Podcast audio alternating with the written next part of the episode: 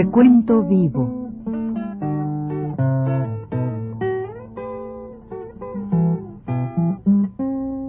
Mis décadas.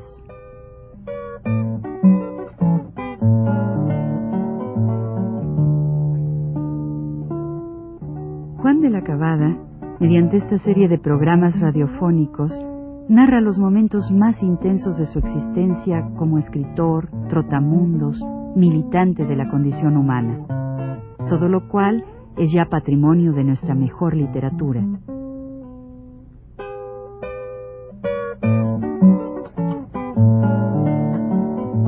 Con ustedes, Juan de la Cabada.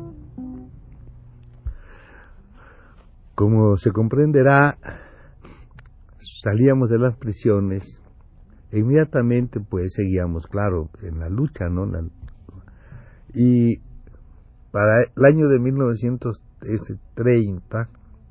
año 30, muy reciente de la salida de, la prisión, pues Alfaro, David Alfaro, hizo la manifestación del primero de mayo, salió del el lugar donde que ocupaba la XUM, o sea, la Confederación Sindical Unitaria,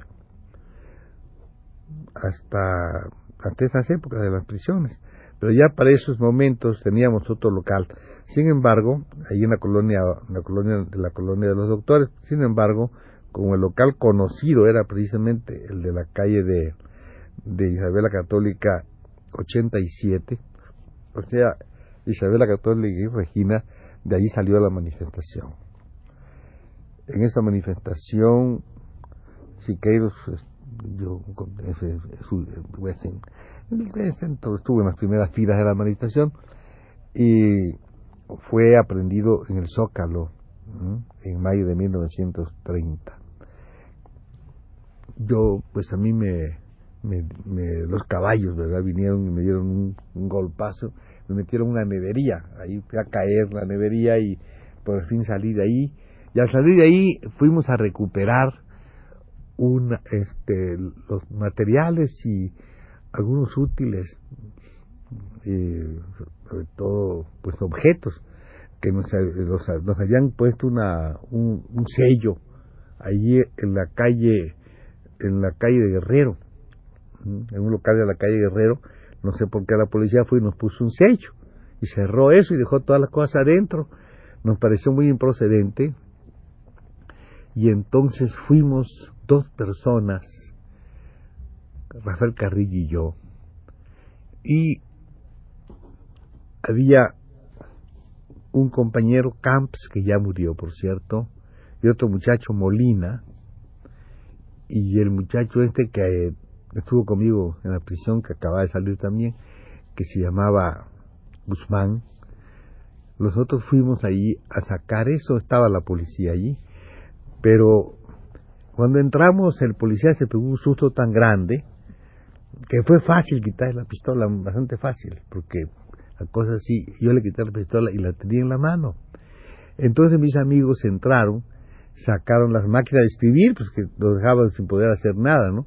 Las máquinas de escribir y todas las cosas, y las llevaron ellos, se las llevaron, y cuando ya acabaron eso, yo muy imprudentemente, seguramente que muy imprudentemente, porque el policía estaba aterrado, y, y, me suplicaba, dame siquiera la pistola, dámela, porque si no, que me va a hacer, eran cosas terribles.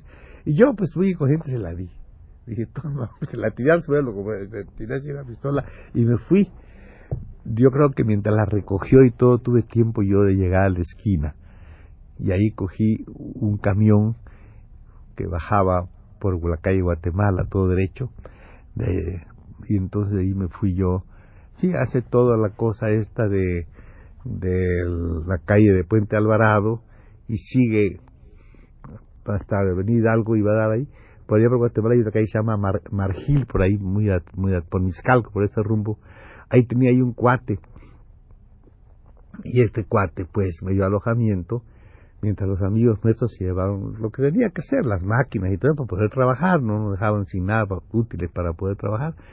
Yo me fui para allá y después de eso, pues, mi amigo, ya muerto también, un amigo mío, le decíamos el güero, era oaxaqueño, el güero Herrera, este amigo, no era, compañero mío, era amigo, amigo, amigo, nada más amigo mío, pero yo lo fui a ver inmediatamente y él pues me, me dio la posibilidad de, un alojamiento allí en la, en, porque él tenía, tenía él camiones, camiones de carga, y hacía viajes a Huejutla, y hacía viajes así, y entonces, antes de que tuviera yo trabajo con él, porque él me dio un trabajo para cargador ahí de, ladrillos, yo me fui a vivir a una calle que se llama la calle de Pintores, ahí en la colonia de la Bolsa. Y ahí me estuve en la calle de Pintores con un cuate que se llamaba Darío Hernández Zapatero. Darío Hernández Zapatero, eh, llegué aquel mismo día y ese mismo día escribí yo una, una, pues una comunicación, ¿verdad? Al, aquí al, para los periódicos, hablando de todo este asunto, de cómo nos, la, la persecución en aquel tiempo. Y después de eso, ahí me estuve viviendo un tiempo, bastante tiempo. Claro que era muy difícil allí porque la vez aquella, la primera noche, el compañero Hernández, Darío Zapatero, me, me dijo, bueno, mano, en esta mesa. Había una mesa allí en su, en, era un cuartito.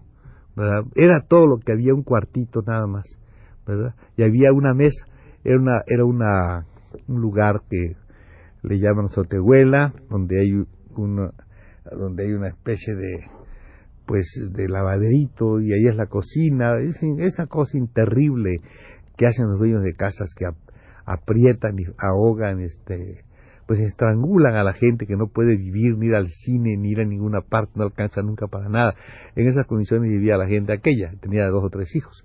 Entonces, pues yo me quedé dormido allí, cuando en esto yo no podía, ¿verdad? No podía porque era un picor extraño y raro en aquella mesa que era seguramente, la, claro que era la mesa de comer. Yo me levanto, ¿verdad? La noche prendo la luz y no quiero decir a ustedes la cantidad de chinche que traía encima, ¿no?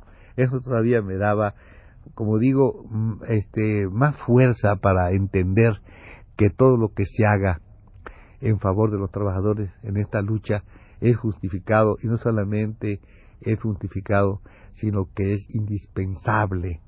Deja de ser un derecho para ser una obligación, un deber de la gente. Así sentía yo y siento aún todavía.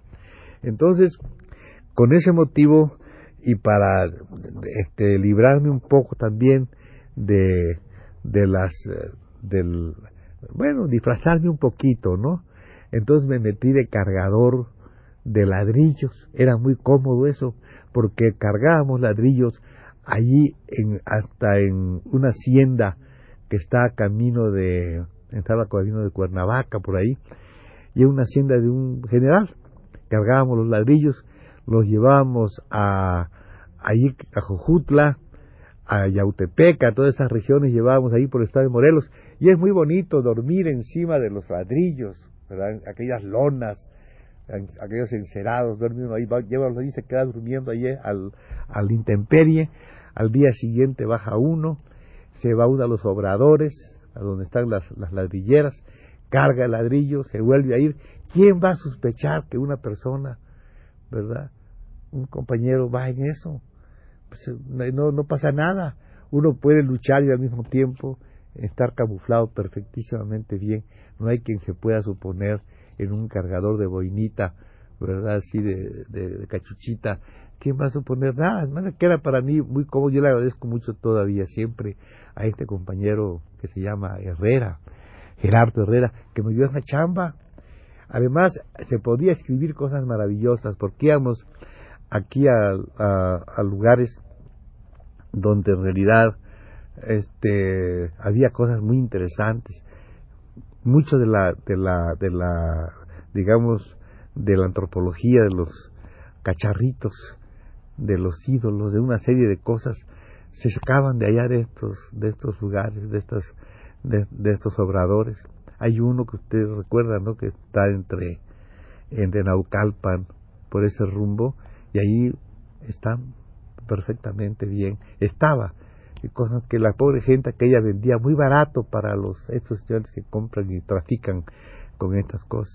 Se sacaban idolillos, se sacaban, pues todo esto y yo algún día escribiré un cuento que quiero hacer sobre esta, este tipo de vida con la muerte de un niño, de un trabajador de estos, y que no hay para enterrarlo, y que lo tiene que llevar naturalmente cargado el ataúd pequeñito, y tiene que llevarlo a pie, y tiene que pasar por donde está un, un cementerio que dice el, cementerio francés, y dice, Heureux qui meurt dans le Seigneur, felices los que mueren en el Señor. Y tiene que ir él, ¿verdad? Porque no tiene otra cosa, llevando a su muertito eso algún día lo hemos de hacer, no, no así porque hay que escribirlo, es muy interesante escribirlo, pero algún día sí lo hemos, no solamente eso, sino que hay muchos, muchos temas, muchas cosas que se aprenden, digo yo, únicamente en esta vida de trabajo, en esta vida de solidaridad con la gente, en esta vida de amistad real y fecunda, supongo yo, no tanto para ellos como para mí, porque el que más aprende de la gente y del mundo es el que escribe, supongo yo, es el que más aprovecha, digamos, ¿no? Todo esto. Y así también continuamos nosotros un poco, un poco luchando en, en otros frentes de trabajo, no solamente en este, sino en, estábamos todavía, teníamos todavía la, la CXUM, la Confederación Sindical Unitaria de México, y en esos tiempos cambiamos la sindical unitaria a la calle que se llama la calle de Ecuador, la calle de Ecuador número 6. En la calle de Ecuador número 6 va a ocurrir la, cuarta estancia a la sombra. Pero antes de que cuente esto, he de contar también que en esos tiempos es el tiempo en que después de trabajar unos meses con este amigo mío, unos dos meses, algo así, pues la, cosa de buscar la vida, ¿no?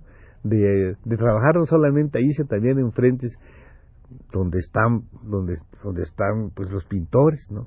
Y en eso, en eso, en esa, en esa época están estudiando todavía en la academia de San Carlos, estaba Bracho, estaba Pujol, estaba, estaban este, Peña, varios muchachos que después han sido amigos y compañeros nuestros en las luchas estas. Y era maestro de, era maestro de desnudo, un célebre artista que después fue compañero nuestro también, que se llama Carlos Mérida, a quien también debo yo un, un saludo de todos nosotros, ¿no? Y Carlos Mérida, pues, aunque creo que no participe exactamente de las ideas nuestras, sí, en la lucha contra el fascismo estuvo con nosotros. Pero en aquellos días a él le molestaba mucho que yo fuera a su clase y que inquietara a sus alumnos, que eran los, eran los, iba mucho a la clase de desnudo. Y él me decía, bueno, todo lo que quieras, pero aquí nada de marxismo, ¿eh? Nada de marxismo, me decía. Porque, claro que él, verdad que hablábamos de marxismo. Yo, claro, que lo que hacíamos era pues eh, algunas conferencias, hacíamos trabajo para algunos mítines ahí mismo, bueno, hacíamos todo lo posible, digamos, por lo, con toda razón, por inquietar a la juventud en favor de un nuevo régimen social, de una nueva sociedad. Eh, estábamos en eso nosotros y claro, no, no, no, no había lugares muy fijos para dormir, a veces tenía que dormir yo. Bueno, Voy a contar después en el próximo número donde tenía que dormir yo a veces. Es un poco extraño, ¿verdad?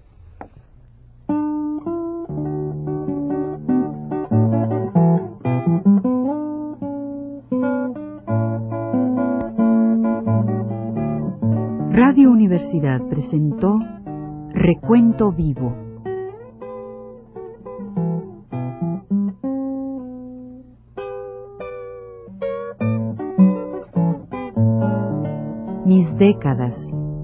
por Juan de la Cabada.